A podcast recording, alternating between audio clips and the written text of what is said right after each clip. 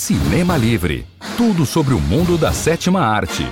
Apresentação: Wellington Macedo.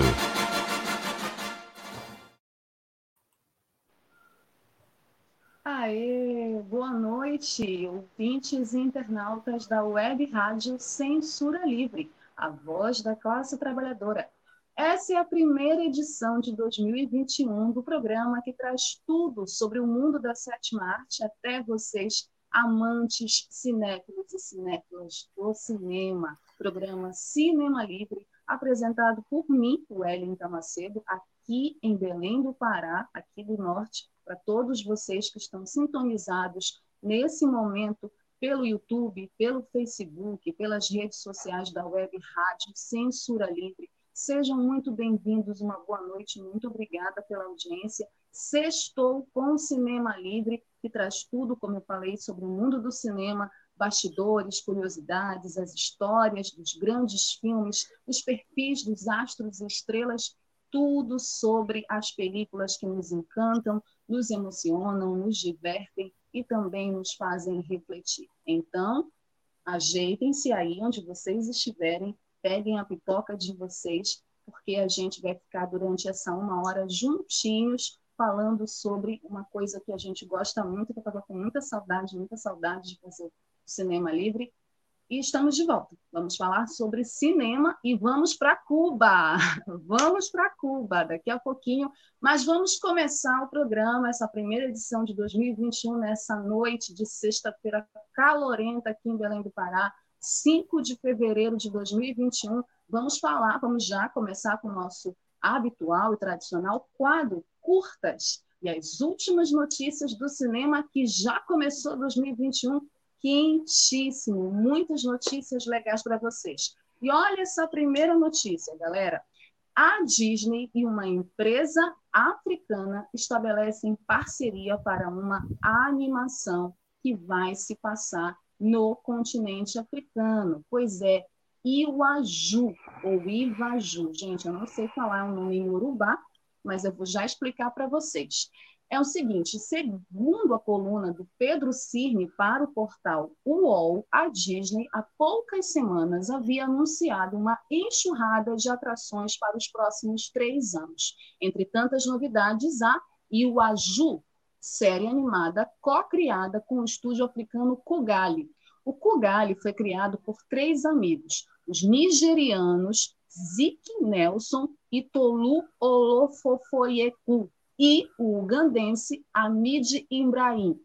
Em seu site oficial, eles dizem que o objetivo é contar histórias inspiradas na cultura africana por meio de quadrinhos. Outra coisa que eu adoro e, por conta disso, é, aumentar a realidade. A parceria da Kugali com a Disney vai manter esse olhar e o aju, que é uma palavra que batiza a animação e significa futuro. E o aju é futuro em Yorubá. Muito legal, né? Esse idioma falado em Beni, Nigéria, Togo e outros países, e também em parte do Brasil. Olha só. O Yorubá é patrimônio imaterial, para quem não sabe, tanto no Rio de Janeiro, aí terra dos meus queridos parceiros Almi César Filho e Dirley Santos, como em Salvador. E o Aju vai estrear no Disney+, apenas em 2022. Não vai estrear esse ano, só ano que vem. E pouco se sabe sobre a animação. Ela se passa no futuro e é ambientada na Nigéria. Ao divulgar a obra, a Disney afirmou também que irá abordar temas profundos como classe social, inocência e desafio ao status quo. Olha, eu dei uma olhada nas imagens, elas estão belíssimas. Essa animação promete. Tomara que chegue logo para a gente matar a nossa curiosidade e conferir de perto como vai ser essa parceria entre Disney, né, uma grande empresa e essa empresa africana, a Kugali. Certo? Continuando o nosso quadro curtas com as últimas notícias do cinema, infelizmente, no meio dessa tarde de sexta-feira, chegou uma notícia triste de obituário que nós, infelizmente, vamos ter que dar aqui. Morreu o ator Christopher Plummer, sim, o nosso eterno capitão Von Trapp de A Noviça Rebelde. Ele morreu nessa tarde, aos 91 anos. De acordo com o portal UOL, o ator Christopher Plummer, ícone de Hollywood, lembrado como Capitão Von Trapp de A Noviça Rebelde, filme de 1965, morreu hoje aos 91 anos. A notícia foi confirmada pelos agentes de Plummer ao The Hollywood Reporter, citando que ele morreu pacificamente de causas naturais, não foi Covid, gente, foi de causas naturais e cercado pela família. O Chris era um homem extraordinário, profundamente amado e respeitado em sua profissão. Ele era um verdadeiro cavalheiro, tinha um humor autodepreciativo maravilhoso e um ouvido perfeito para a musicalidade das palavras. Sua arte e sua humanidade tocaram todos os nossos corações e sua lendária vida vai seguir como exemplo para as próximas gerações. Ele estará para sempre conosco. Essas foram as palavras do seu agente pessoal, o Lou Pitt, que estava, que trabalhava com Christopher Plummer há um bom tempo.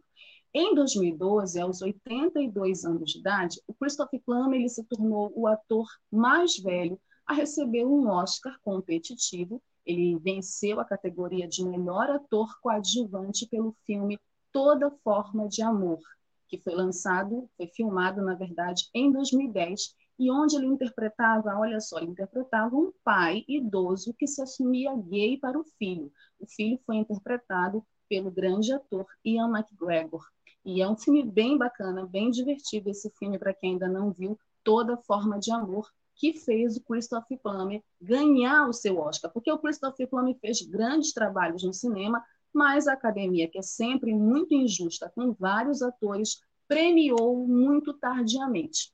Além disso, o reconhecimento, como eu falei, foi tardio. O Plummer se mostrou uma figura dominante em Hollywood desde os anos 60 e inesquecível por conta do seu trabalho em A Noviça Rebelde, além de fazer outros papéis de galã, né?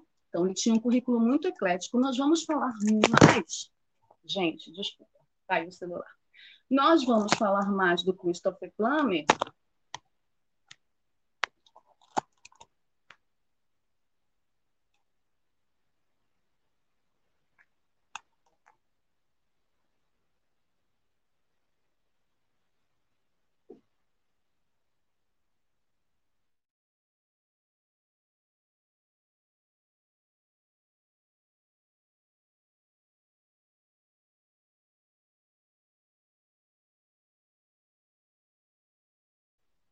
Voltei, gente. Tivemos um probleminha técnico, mas eu já estou de volta. Eu estava dizendo que a gente vai falar mais do Christopher Plummer na próxima semana, que vai ter um perfil especial para ele, certo?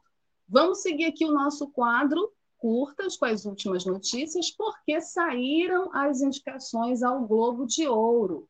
O termômetro do Oscar, premiação que é considerada o termômetro do Oscar, saíram as indicações e Netflix, olha só, o streaming fazendo história no mundo da sétima arte.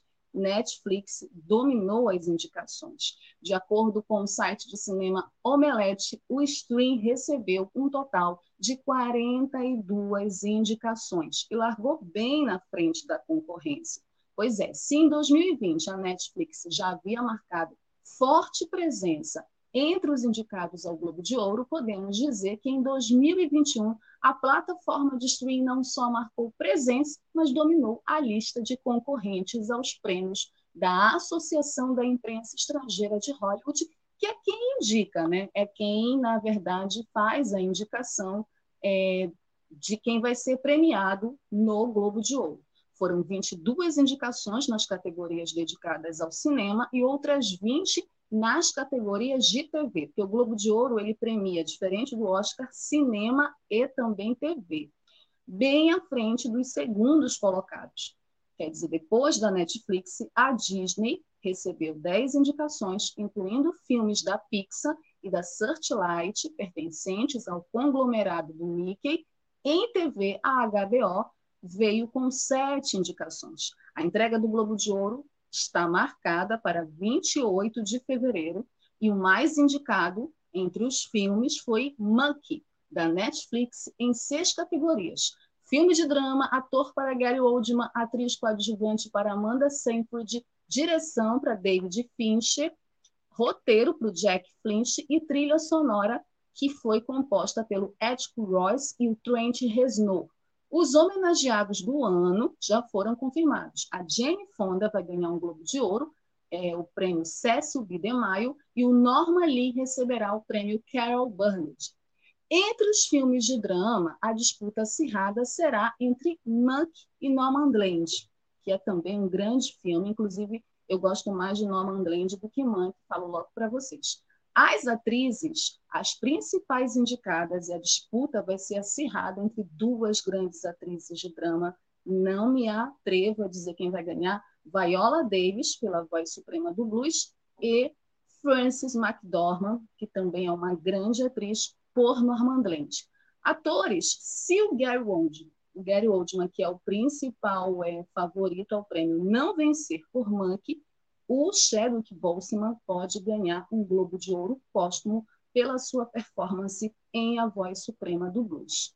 A Regina King, uma atriz que já ganhou o Oscar de atriz coadjuvante por Se a Rua Bill Falasse e foi a estrela da série da HBO Watchmen, na sua estreia em direção, foi indicada ao Globo de Ouro de melhor diretora. Soul é a animação favorita a ganhar o Globo de Ouro de animação, tá entre os indicados, e o Sacha, é, o Sacha Baron Cohen, por Borá, fita de cinema seguinte, é o favorito e foi indicado a melhor ator de comédia ou musical. Então vamos ficar ligados, vamos trazer mais notícias sobre o Globo de Ouro, vamos conferir tudo sobre essa premiação que é a primeira premiação de muitas, né, dessas grandes premiações dos festivais de cinema da indústria do cinema, né, estadunidense principalmente, no dia 28 de fevereiro. Mas, seguindo aqui nosso quadro curtas, nós falamos dos indicados, vamos falar dos esnobados. Quem foram os esnobados do Globo de Ouro? Porque vocês sabem, né, competição sempre tem injustiça, né? Sempre tem aqueles que são esquecidos, aqueles que é, a, simplesmente a Associação dos Jornalistas Estrangeiros esqueceu. Entre os esnobados, entre aqueles que não foram lembrados, A Voz Suprema do Blues, que é um filme, um drama muito bacana, estrelado pela Viola Davis, e foi o último filme é, do Chadwick Boseman, simplesmente foi esnobado na categoria Melhor Filme.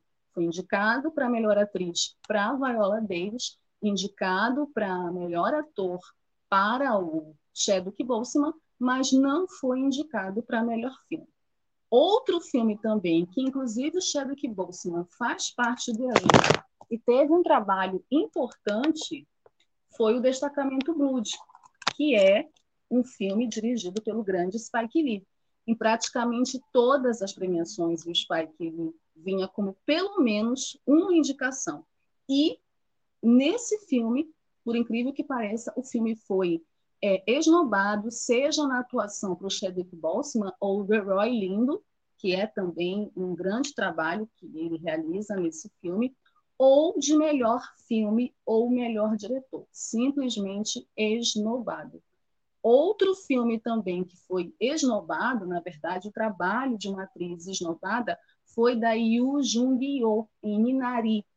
Ela foi esnobada na categoria atriz coadjuvante. A líder da categoria de melhor atriz coadjuvante da premiação da crítica não foi indicada ao Globo de Ouro, já que Maria está em melhor atriz de comédia, ela está né, nessa outra categoria, a gente vai ter uma vencedora diferente. E vamos ver se ela pelo menos é lembrada as indicações ao Oscar. E um último que também foi esnobado é um ator veterano, conhecidíssimo dos cinéfilos, o Paul Rassi, por O Som do Silêncio. Ele foi esnobado para melhor ator coadjuvante. É o maior vencedor da categoria de ator coadjuvante das premiações da crítica, ou seja, ele vence essa categoria em todas as premiações da crítica e o Globo de Ouro não deixa de ser visto como uma premiação da crítica, já que são indicações de jornalistas estrangeiros, mas dessa vez ele não foi lembrado, acabou de fora do Globo de Ouro, já que o Boltzmann também ficou de fora. Né? Então, a gente tem essas duas é, esnobadas da Associação dos Jornalistas Estrangeiros. Mas premiação é assim mesmo. Premiação, ela nunca vai contemplar todo mundo. Então, a gente vai conferir é, esses indicados e essa premiação do Globo de Ouro no dia 28 de fevereiro. E claro que eu vou contar para vocês tudo o que vai acontecer no Globo de Ouro, as próximas notícias referentes a essa premiação e depois que a premiação acontecer, quem foram os vencedores das principais categorias, certo? Última notícia do quadro Curtas, aqui com as notícias do cinema. A gente tem uma premiação que não é muito conhecida aqui no Brasil, mas acontece nos Estados Unidos, que é a Celebration of Black Cinema. E essa premiação, que é voltada para os artistas, produtores e diretores afro-americanos, ela homenageou postumamente o ator Chadwick Boseman. Com informações do site Adoro Cinema, o astro foi homenageado e premiado por seu trabalho em A Voz Suprema do Blues. Foi esquecido no Globo de Ouro, né, o filme, mas no Black of Cinema ele foi lembrado. E foi o grande homenageado. Né? Na noite da última terça-feira, dia 3, o astro de Pantera Negra foi homenageado durante o Celebration of Black Cinema, o evento, que é organizado pela Critics' Choice Association, celebra o trabalho de profissionais negros da indústria cinematográfica e premiou Chadwick Boseman na categoria Atuação do Ano, por seu trabalho em A Voz Suprema do Blues da Netflix. Boseman recebeu o prêmio de atuação do ano, lembrando que o astro teve performances aclamadas ano passado, tanto na Voz Suprema do Blues como em Destacamento Blues dirigido pelo Spike Lee. Boltzmann, infelizmente, é, faleceu né, de um câncer aos 43 anos e ele já tinha um grande impacto cultural é, por seus papéis que representavam figuras históricas e na Marvel como Pantera Negra. Teve também outros premiados nessa, nessa premiação, além do Boltzmann, que foram o ator Yahya Abdul Mateen II, por sua interpretação de Bob Sale em O Sete de Chicago. Esse filme é muito legal, a gente ainda vai falar dele aqui no Cinema Livre, mas é importante para quem não lembra do Yahya, ele não é muito conhecido aqui no Brasil, ele fez a série Watchmen junto com a Regina King e ele foi o Dr. Manhattan da série. Quem viu a série sabe do que eu estou falando. É, outro também que foi premiado foi o elenco de One Night in Miami, Uma Noite em Miami, que também é um ótimo filme, estou indicando aqui para vocês assistirem, e que é o filme que marcou a estreia na direção da Regina King, que também fez o Watchmen. E o elenco foi premiado, né, foi uma atuação em conjunto, e Chaka King foi premiado pela direção de Judas e o Messias Negro, que ainda não estreou aqui no Brasil, e eu estou muito afim de ver esse filme. Assim que estrear também, a gente vai falar mais sobre esse filme, certo? E com essa notícia e essa homenagem posta ao Chadwick Boseman, que merece todas as homenagens pelo grande ator e pela grande figura que ele foi, o legado dele no, no cinema, a gente vai agora para o intervalo, uma campanha da rádio, vai passar aí para vocês, e daqui a pouco a gente volta para falar do tema dessa semana, que é Cuba. Cuba na sétima arte. Daqui a pouco eu volto. Para manter o projeto da Web Rádio Censura Livre, buscamos apoio financeiro mensal ou doações regulares dos ouvintes, já que não temos anunciantes, não temos propagandas de empresa e não recebemos recursos de partidos e políticos. Seja um apoiador regular e ouça nosso agradecimento no ar durante a transmissão de nossos programas. Seu apoio é muito importante para nós. E os apoiadores recebem prestação de contas mensal. Temos uma vaquinha virtual permanente. Para apoiar, acesse aqui https dois pontos barra barra apoia.c barra CL Web Rádio. O nosso muito obrigado. Web Rádio Censura Livre, a voz da classe trabalhadora.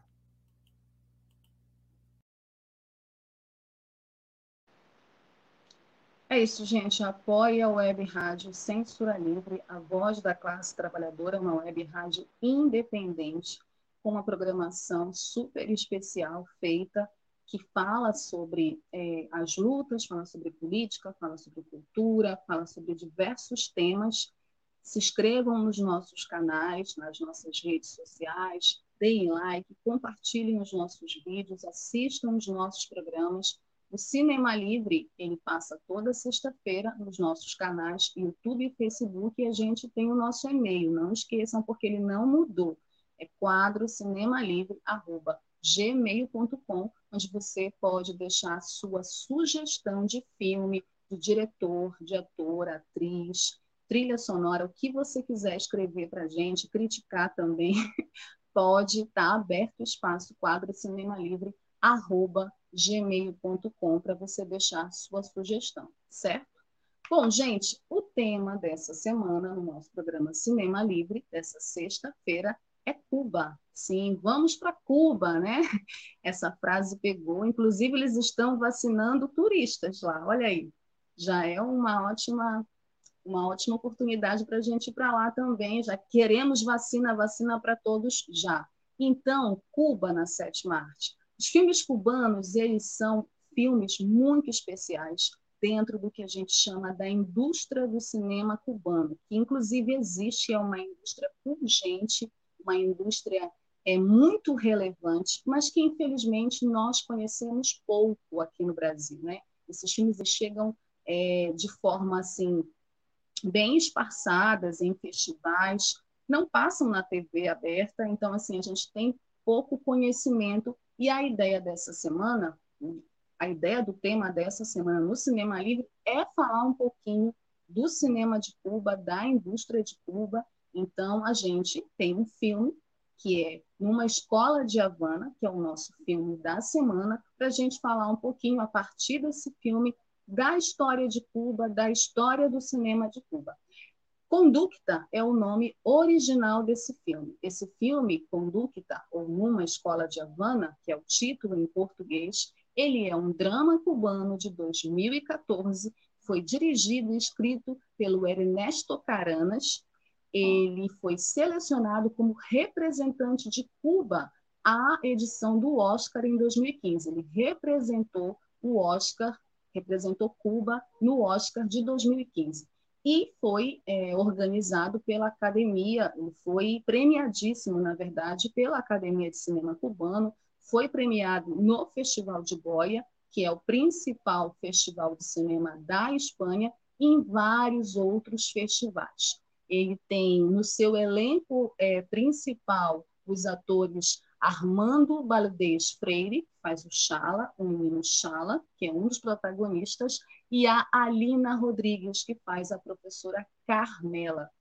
E numa escola de Havana, ele é um filme muito emblemático para discutir educação e para discutir questões sociais envolvendo as relações humanas e, em particular, as relações entre professores e alunos. A partir da relação entre a professora Carmela e o menino Chala, a gente conhece uma Cuba que nós só ouvimos dos jornais ou só ouvimos na TV e lemos nos jornais, é, inclusive porque poucas notícias nos chegam de Cuba, né? A gente sabe muito do que os outros falam de Cuba e conhecemos pouco Cuba por toda a história que aquele país viveu, todo o processo revolucionário que aquele país passou e, e, e vive ainda, né? As consequências desse processo revolucionário.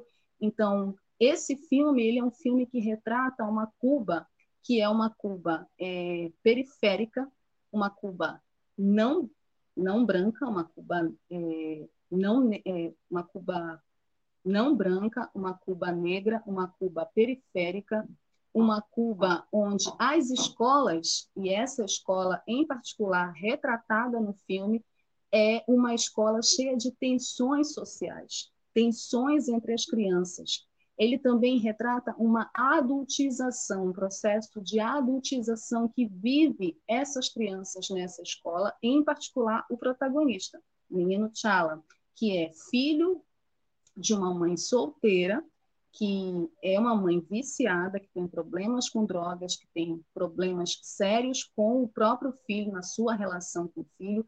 Ele cuida da mãe mais do que ela cuida dele, e o filme retrata isso. E ele só é acolhido pela professora Carmela, que é uma professora já que está se encaminhando para sua aposentadoria, tem anos né, de educação, tem anos de pedagogia na escola, e é uma professora que tem um envolvimento muito forte com os alunos, conhece os alunos, né? tem uma relação muito próxima com esses alunos. Em determinado momento, ela sofre um infarto e tem que se afastar. E o Chala, ele é um menino que ele é o reflexo de vários meninos que moram é, em espaços aonde a gente não tem o poder público chegando, e é muito interessante observar isso, porque a gente está falando de uma Cuba que passou por um processo revolucionário. Uma Cuba onde os castros governam há anos, e isso fica muito nítido nas falas da professora. Tem uma cena muito emblemática no filme, que é quando morre um personagem e uma das alunas da professora Carmela coloca uma imagem de um santo na parede e essa imagem ela acaba incomodando uma assistente social diz que aquela imagem não pode ficar lá então, o filme ele retrata também é, que, independente do regime político que possa haver naquele país, se você não cuida do povo, se você não garante condições para que esse povo tenha condições de possibilidades, não adianta fazer a revolução.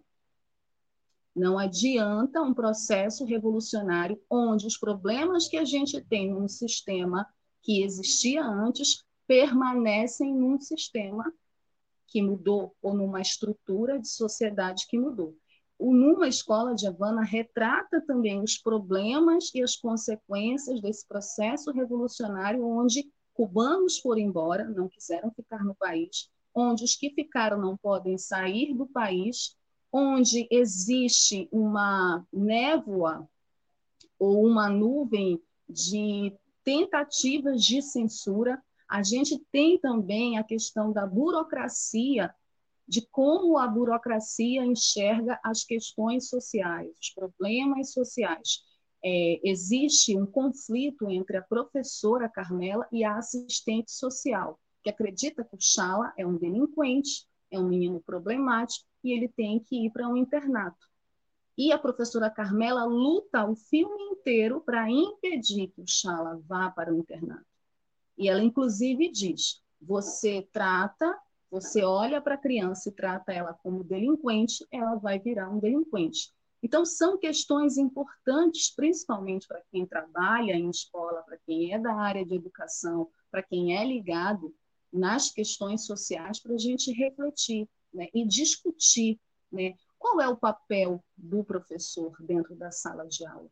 Qual deveria ser o papel do professor? A professora Carmela se questiona isso no filme, ela pergunta isso. Quando ela sofre um infarto e é afastada, uma professora mais jovem a substitui para ficar dando aula para essas crianças. E essas crianças rejeitam essa professora, porque, obviamente, essas crianças têm uma relação de confiança com a professora Carmela. Depois a professora Carmela volta, e é nesse momento do afastamento da professora Carmela que o Chala vai para o internato. Então, essas relações sociais, essa relação de uma criança que está numa família desestruturada, tem uma relação não explicada no filme do Chala com um homem que provavelmente é o pai dele, que nunca o assumiu e tem uma relação também que não é uma relação muito clara amorosa e sexual com a mãe dele. Então, todas essas questões da desestrutura familiar, da desestrutura da educação, são crianças numa escola onde a gente tem um modelo muito rígido. Isso também é discutido. Inclusive, numa fala da professora Carmela, ela fala que uma criança precisa de quatro coisas para viver: precisa de casa, de escola, de rigor e de carinho. Então, esses quatro elementos que ela elenca como sendo quatro critérios importantes para a vida de uma criança são discutíveis no filme. Que tipo de rigor?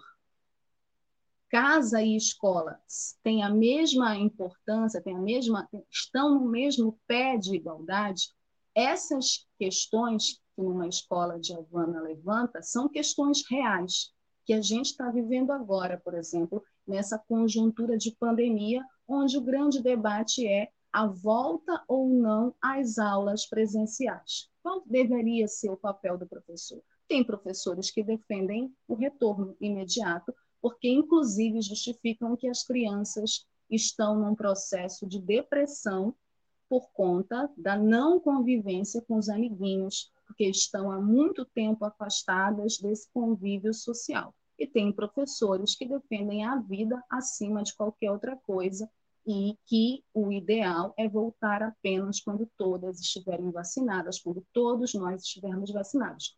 Isso está intimamente ligado a essa questão do papel do professor, do papel da escola na vida dos alunos, na vida dessas crianças, que são crianças pobres, de uma Cuba periférica, que mesmo dentro de um regime socialista ainda enfrenta questões de desigualdade social, ainda enfrenta questões que esbarram na burocracia. A gente tem também a história da amiguinha do Chala, que ele é apaixonado, que é de uma outra região e está ilegal em Havana, e ela, por isso, não consegue se matricular na escola, e a professora Carmela, mais uma vez, intermedia a situação para que ela possa continuar estudando.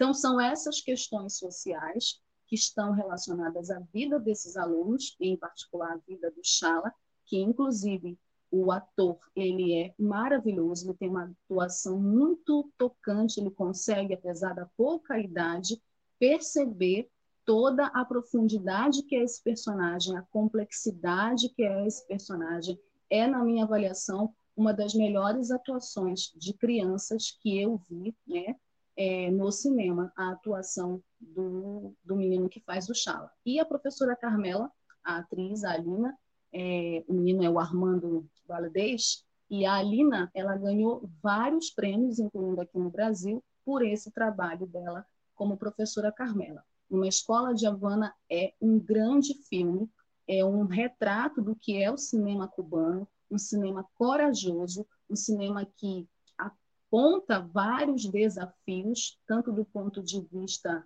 é, das suas histórias, como também da sua estética cinematográfica. Tem uma estética muito própria, tem umas alegorias muito interessantes no filme, inclusive relacionadas aos pombos que o menino, o Chala, ele cria. Então tem umas liberdades, umas licenças poéticas muito interessantes. É um filme muito bonito, apesar de triste, apesar de ser um drama voltado para essas discussões de questões sociais, e que retrata esse cinema cubano que, desde os anos passando, desde no meio do século XX e chegando até aqui, é um cinema que surpreende pela essa estética bem particular, pelas suas histórias ligadas às questões sociais, por desafiar, às vezes, essa, essa questão de Vamos questionar que sociedade é essa que nós estamos vivendo? Será que as coisas realmente mudaram em Cuba? Será que essa estrutura realmente mudou? Essas questões são levantadas numa escola de Havana, como também são levantadas em outros filmes do cinema cubano. Já assistiu numa escola de Havana? Se já assistiu, deixa o seu comentário aí, pode fazer a sua pergunta também, na medida do que for possível, eu posso responder aqui durante o programa. Deixa seu comentário. A gente vai para mais um intervalo. Depois eu volto para ver os comentários de vocês sobre o filme e continuar falando de cinema cubano, aqui no Cinema Livre.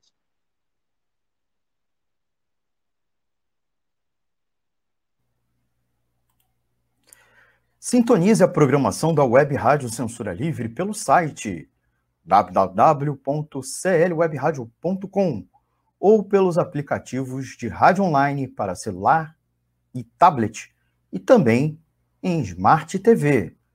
Ouça ao vivo, mas também a exibição em horários alternativos, reprise e reapresentações. Acompanhe também a live ao vivo na página da Web Rádio Censura Livre no Facebook ou pelo canal do YouTube Não deixe de dar seu like e compartilhar com os amigos nas redes sociais. Assista ainda no Facebook e no YouTube as edições anteriores. Procure-nos no YouTube em youtube.com barra c barra censura livre e se inscreva no canal. Não deixe de clicar no sininho para receber as notificações de novos vídeos. Web Rádio Censura Livre, a voz da classe trabalhadora. É isso, gente. Não deixem de clicar no sininho, curtir nossas redes sociais, envie o seu comentário, sua crítica ou sugestão do nosso quadro cinemalivre.gmail.com. Você que está aí nos assistindo agora, muito obrigada pela audiência, tanto no YouTube quanto no Facebook. Deixe seu comentário sobre uma escola de Havana, sobre o cinema cubano. Você já conhecia o cinema cubano, já tinha visto algum filme? O Almi está colocando aqui, viva o cinema, viva o cinema livre. Obrigada, Almi César Filho, um parceiro nosso aqui. É, também tem um programa muito bacana na Web Rádio Censura Livre, que é o Economia Fácil. Deixe seu comentário aqui que vai passando aqui durante o programa, certo? Vamos continuar falando de cinema cubano, porque a gente tem o nosso quadro Dicas, né? onde a gente, vocês que conhecem o Cinema Livre sabem, a gente sempre apresenta aqui cinco filmes de um determinado cinema para vocês conhecerem melhor. E como a gente está falando de Cuba, de cinema cubano, um cinema que tem uma estética própria, bem particular, além de uma escola de Havana, que é um filme de 2014, nós temos outros filmes maravilhosos e também premiados internacionalmente, que alguns já passaram aqui no Brasil, outros não, Alguns estão disponíveis nas plataformas digitais para vocês conhecerem melhor. E o nosso primeiro filme que a gente vai indicar aqui no nosso quadro Dicas é um filme de 1968, que é uma década muito importante para o cinema cubano, que é uma década onde o cinema, vários diretores apareceram, né, diretores importantes é, na história do cinema de Cuba, fazendo filmes que, just, que justamente, e assim, numa década que fazia-se 10 anos da Revolução, que foi em 1959, então eram filmes pós-revolução, e esses filmes retratavam muito esses questionamentos né, presentes nessa discussão de mudança de estrutura.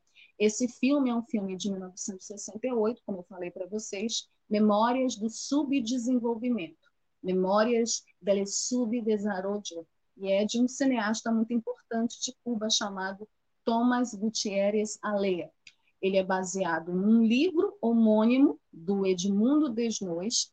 É uma obra que é considerada clássica, que quase sempre marca sua presença nas mostras de cinema que envolve Cuba.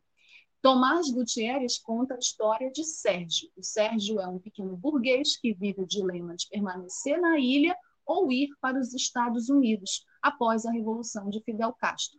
O personagem observador pondera o tempo todo as suas contradições e desejos. Longa recebeu na década seguinte, ou seja, na década de 70, diversos prêmios em festivais da Europa e as críticas o transformaram numa obra emblemática do cinema cubano. É uma obra que é quase obrigatória para quem quer conhecer o cinema cubano, porque, como eu disse, retrata justamente esse processo pós-revolução, o que aconteceram com, o que aconteceu com os cubanos, essa dúvida de ficar na ilha e viver todo o processo revolucionário ou de partir para os Estados Unidos e ficar ao lado dos capitalistas, que é uma questão que até hoje permeia o povo cubano, né? Então, esse filme ele é um retrato emblemático disso. Memórias do Subdesenvolvimento. E ganhou vários prêmios internacionais. É baseado nesse romance do Edmundo Desnois e está sempre presente nas mostras, inclusive aqui no Brasil, mostras que falam, que retratam o cinema cubano, certo? Nossa segunda dica, nosso segundo filme para continuar essa esse, nosso passeio por Cuba, esse nosso passeio pelo cinema cubano, é Clandestinos. Clandestinos é um filme de 1987 do Fernando Pérez, que é um outro cineasta importante. Na década de 50, um grupo de jovens luta contra a ditadura de Fulgêncio Batista. Dentre eles está Ernesto, que é preso por suas atividades políticas. Na cadeia, ele recebe a visita de Nereida, uma jovem que ele desconhece e recebe sua visita com desconfiança. Ao ser libertado, ele a reencontra no, no seu grupo revolucionário e eles começam uma história de amor que será muito influenciada pela luta armada. Esse filme Clandestinos ele recebeu 12 prêmios, incluindo o de melhor diretor no 28º Festival Internacional de Cinema de Cartagena, na Colômbia. É um filme que foi premiado não só no Festival de Cinema de Cuba, ganhou 12 prêmios em diversos festivais e no Festival de Cartagena, que é um dos festivais de cinema latino-americano mais importantes. E é um filme que fala sobre esse conflito pessoal, né, a, a partir de uma história de amor em militar para manter o processo revolucionário em Cuba. Esse conflito da luta armada, essa tática da luta armada, essa tática de viver num país que é um país que passa por um processo revolucionário e você tem que tomar uma posição. Então, é um filme que retrata muito essa época revolucionária de Cuba e pós-revolução de Cuba. Esses cineastas, essa geração desses cineastas na década de 60, eles fizeram o cinema de Cuba ser uma ferramenta que expressava justamente isso, justamente esse conflito político, esse momento político importante que a ilha viveu e que vive ainda, né? E todos os seus resquícios e suas consequências, principalmente na vida dos cubanos. Então, é um outro grande filme que merece ser visto. Nosso terceiro filme, nossa terceira é, dica de filme para ainda continuar conhecendo o cinema cubano é um filme que é muito, muito, muito, muito querido e conhecido aqui no Brasil, muito amado, inclusive ganhando prêmios no Brasil, como o Festival de Gramado, Morango e Chocolate, Fresa e Chocolate, de Tomás Gutierrez Aleia, né, que nós já falamos aqui no primeiro filme, e o Juan Carlos Tabio, que a gente vai falar já já dele. Esse filme é de 1993. Ele foi baseado no conto O Lobo, o Bosque e o Novo Homem, do escritor Senel Paz, e traz Diego que é um homossexual culto e marginalizado que ama o seu país e as suas tradições. Ao conhecer Davi, ou David, um universitário sem muita cultura e militante da juventude comunista, trava-se uma relação de amizade que derruba a incompreensão e os preconceitos. Foi e é ainda uma das produções é, cubanas mais aclamadas pela crítica internacional e das mais premiadas. 26 prêmios no total recebeu Morango e Chocolate.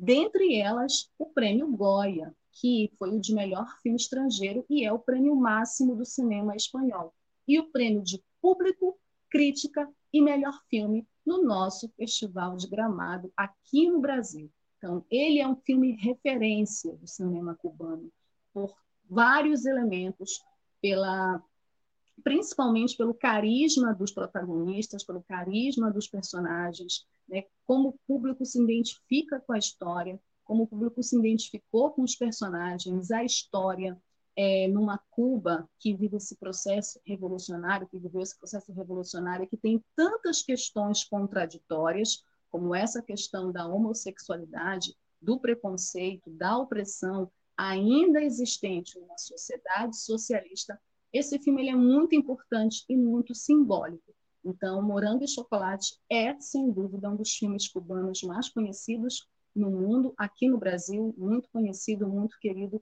Quem não viu ainda, vale a pena assistir, certo? Nossa quarta, nossa quarta indicação, nosso quarto filme nessa viagem por Cuba, Três vezes Dois. 3 vezes 2. É um filme do Pavel Giroldi, é um filme feito a três mãos, né? do Pavel Giroldi, do Lester Hamlet e do Esteban Isausti. Ele é um filme de 2004 e tem três histórias, são três histórias com estilos diferentes, surpreendentes, que falam de amor, solidão e sobre o sobrenatural. A crítica considerou a narrativa ágil com uma trilha que funde o pop ao clássico, e as tramas revelam um retrato apurado da Cuba contemporânea que vive a crise entre o arcaico e o moderno. O longa recebeu diversos prêmios em festivais e mostras de cinema em Cuba e está entre os dez filmes mais significativos produzidos no ano de 2004 no cinema cubano. Então, é um grande filme, são três histórias numa, três diretores contando e falando um pouco sobre é, essa Cuba, nas suas diversas linguagens e nos seus variados temas. Também recomendado três vezes dois, três vezes dois, certo? E é importante dizer, quero agradecer aqui a revista Prosa e Verso, que é a revista responsável por fazer essa lista, né? Eu estou trazendo cinco, mas a lista é bem maior. É, então, muito obrigada por essa fonte maravilhosa. O cinema cubano é um, um cinema muito, muito especial, muito particularmente especial, e merece ser visto, revisto e ser conhecido por todos nós brasileiros, independente das posições políticas, pela estética muito própria, muito particular e pelas histórias muito envolventes que esse cinema carrega, que esse cinema traz, falando de um povo um povo bonito, um povo guerreiro, um povo muito parecido com a gente, muito parecido conosco, né? A história do povo cubano é uma história que merece ser contada na sétima arte e merece ser vista, certo? Seguindo aqui o nosso Cinema Livre em homenagem a Cuba, né? Falando um pouco de Cuba, né? Falando de Cuba na sétima arte. Ah, temos mais um filme temos mais um filme. Eu sabia, eu estava aqui pensando na minha contagem. Os Últimos Dias em Havana. Os Últimos Dias em Havana é a nossa última dica. Ele é um filme que retrata essa Havana, é um filme de 2016, do Fernando Pérez. Ele é um filme que retrata essa Havana pós-revolução também, uma Havana mais moderna, é, o Diego vive na cama de um cortiço, sofrendo com as complicações da AIDS.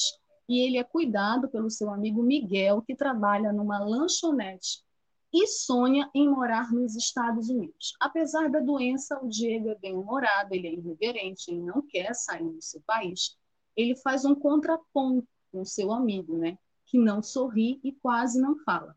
O longa, ele fala justamente disso, dessa amizade, dessa humanidade. E ele mostra a vida na Havana atual. O filme é de 2016, mas tem muito a ver com essa Havana atual, que já não tem mais, não lembra mais a Havana dos anos 60, dos filmes que a gente falou no início. É uma Havana mais atual que vive esse conflito entre o antigo e o novo, né? entre aqueles que têm orgulho do processo revolucionário e uma juventude, uma geração que quer mais do que viver do passado. Então, Os Últimos Dias em Havana é um filme muito interessante do Fernando Pérez para justamente perceber esses conflitos geracionais dentro dessa Cuba cheia de ecletismo e contradições. Perdão, certo? Vamos seguir então essas foram as cinco dicas, os cinco filmes do nosso cinema cubano, para vocês conhecerem. A gente vai agora para o nosso perfil. gente, minha garganta está falhando, desculpa, mas vamos lá. Nosso perfil em homenagem a um cineasta que, infelizmente, faleceu agora no início do ano, nós perdemos o cineasta cubano Juan Carlos Tabio, diretor de Morango e Chocolate. Esse filme que eu falei para vocês, que é tão querido aqui no nosso país, tão conhecido nos filmes cubanos queridos e conhecidos e amados pela crítica e pelo público. Esse falecimento do Juan Carlos Tabil ele foi anunciado pelo Instituto Cubano de Arte e Indústria Cinematográfica. O cineasta cubano Juan Carlos Tabil, ele era um dos diretores mais icônicos do cinema cubano, justamente por ter realizado O Morango e Chocolate, que é, como eu falei, um drama vivido pelos homossexuais durante a Revolução Cubana. E ele faleceu aos 77 anos em Havana, no último dia 18 de janeiro. Esse anúncio ele foi feito pelo Instituto Cubano de Arte e Indústrias Cinematográficas, o ICAIC, que é o instituto que cuida de toda a indústria cinematográfica, é o instituto responsável pela indústria cinematográfica cubana. E eles falaram que na madrugada da segunda-feira, 18 de janeiro, morreu em Havana Gente, desculpa, minha garganta está indo embora. Minha voz está indo embora. O cineasta Juan Carlos Távio, figura importante da cinematografia nacional e autor de obras reconhecidas pelo público e pela crítica. Foi assim que informou o portal Cubacine, do ICAIC. O Juan Carlos, além de ter feito Morango e Chocolate, ele também foi autor de dois filmes muito importantes na cinematografia de Cuba, o Si Permuta e o Plaf. Ele foi vencedor do Prêmio Nacional de Cinema em 2014 e foi o co-diretor, né, junto com o Tomás, do Morango e Chocolate de 1993. E também ele dirigiu Guantanamera, em 1995 com Tomás Gutierrez Aleia, que é considerado o mais importante cineasta de Cuba. O Morango e Chocolate, para vocês terem uma ideia da importância dele, tanto para o cinema cubano quanto para a carreira do Juan Carlos, ele concorreu ao Oscar de melhor filme estrangeiro em 1995, com um enredo que, como eu falei, fala das perseguições e internações em campos de trabalho, fala da questão do preconceito aos homossexuais, principalmente nos primeiros anos da Revolução Cubana. Uma grande contradição dentro de uma sociedade que estava passando por um processo revolucionário de transformação. Perdão, gente. Bom, a morte do Tábio acontece ela aconteceu, na verdade, menos de uma semana depois, também do cineasta cubano Henrique Pineda Barnet morrer. Foi um outro cineasta importante. O Tábio ele faz parte, fazia parte de uma geração de cineastas que levaram Cuba para o resto do mundo, mesmo numa conjuntura difícil pós-revolução, onde os países inclusive por retaliação mesmo ao processo revolucionário, não aceitavam filmes, não tinham uma relação mais próxima com os produtores, com os diretores. Então, ele fez parte de uma geração importante para mostrar Cuba para o resto do mundo, para falar sobre Cuba, para falar sobre as histórias de Cuba. Por isso, ele foi reconhecido internacionalmente, inclusive por dirigir A Bela de Alhambra, que é o primeiro filme cubano a ganhar o prêmio Goya, que é considerado é considerado uma espécie de Oscar do cinema espanhol, que eu já falei aqui para vocês. Né? Esse filme é de 1990. Ele também ele foi coautor do roteiro de Só Cuba, um outro filme importante. E Só Cuba é considerado uma obra-prima né, por gigantes, para vocês terem uma ideia, gigantes do cinema estadunidense, como Martin Scorsese e Francis Ford Coppola. Ou seja, esses cineastas da indústria estadunidense reconheciam o trabalho de cineastas cubanos, como Juan Carlos Tavilo, que nos deixou esse ano e merece a nossa homenagem aqui no nosso quadro Perfil, já que o tema dessa semana era sobre Cuba na sétima arte. E eu fiquei super, muito é, contente em estar falando do cinema cubano aqui Era uma coisa que eu já queria fazer há muito tempo. E esse, inclusive, é o objetivo do Cinema Livre. Né? O programa Cinema Livre ele quer falar sobre todos os cinemas, os cinemas possíveis, os cinemas que estão aí acontecendo, da maior parte dos países possível. Então, você vai ver, sim, os filmes estadunidenses, mas você também vai ver filmes de outros países não tão conhecidos, porque essa é a nossa a nossa missão aqui no programa, é falar sobre cinema, mas não apenas sobre o cinema imposto pela indústria cultural estadunidense, mas falar também sobre o cinema enquanto uma ferramenta de comunicação que, a partir dela, histórias de outros povos, principalmente povos oprimidos, possam ser expressadas e discutidas aqui no programa, tá bom? Então, esse foi o primeiro programa Cinema Livre de 2021. Peço desculpas pelos problemas técnicos e pela tosse, pela voz no final, que falhou. Mas muitíssimo obrigada pela audiência de vocês, muitíssimo obrigada pela companhia, por estarem nos vendo tanto via YouTube ou via Facebook. Quem for assistir depois, muitíssimo obrigada também. Não esqueçam a programação da Web Rádio Censura Livre. A voz da classe trabalhadora está de volta agora em 2021. Vamos ter novidades no Cinema Livre em breve. Quero mostrar para vocês, tá? que vocês vão ver, meu novo parceiro aqui de cenário, padrinho, poderoso chefão Marlon Brando, e dizer que eu estou muito feliz, inclusive, em presente de uma amiga que faz, inclusive, esses quadros, a Priscila Fagundes. Um beijo para Priscila Fagundes e para Emanuel, que trabalham com esses quadros. Obrigada, gente, pela audiência de vocês. Toda sexta-feira, sexta-feira que vem, a gente volta às 19 horas em ponto, com tudo sobre o mundo da sétima arte, mais cinema livre para vocês. Cuidem-se, fiquem em casa, quem puder, usem máscara, usem álcool gel, não aglomerem e vamos esperar a vacina chegar, todo mundo se vacinando, vacinação já e gratuita para todos. Sexta-feira que vem a gente se vê com mais cinema livre para vocês. Tchau, gente. Boa noite. Bom fim de sexta. Cinema Livre. Tudo sobre o mundo